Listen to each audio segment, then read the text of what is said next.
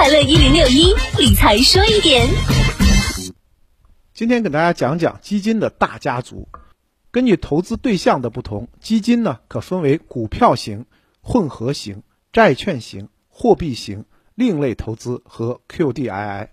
先来说最常见的前四种基金，百分之八十以上资金投资于股票的就是股票型基金。同样，如果百分之八十以上资金投资于债券的，就是债券型基金。仓位比较灵活，既投资股票又投资债券的，就是混合型基金；进入低风险货币市场的，就是货币基金。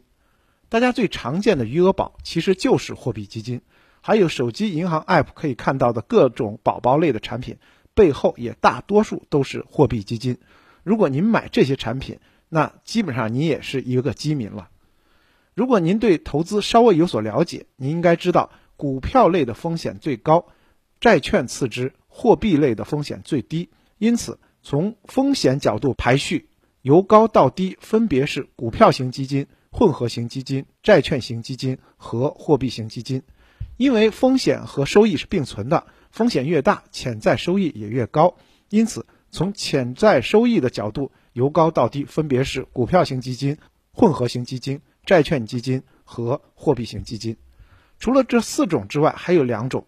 一种是 QDII 基金，其实就是投资于海外市场，比如说美国和香港；另外一种呢是另类基金，目前主要投资于黄金，还有一些其他策略的基金。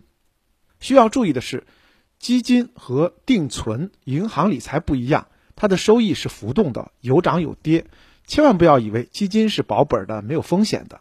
如果你是保守型的投资者，建议就选择货币基金，一般年化百分之三左右的收益。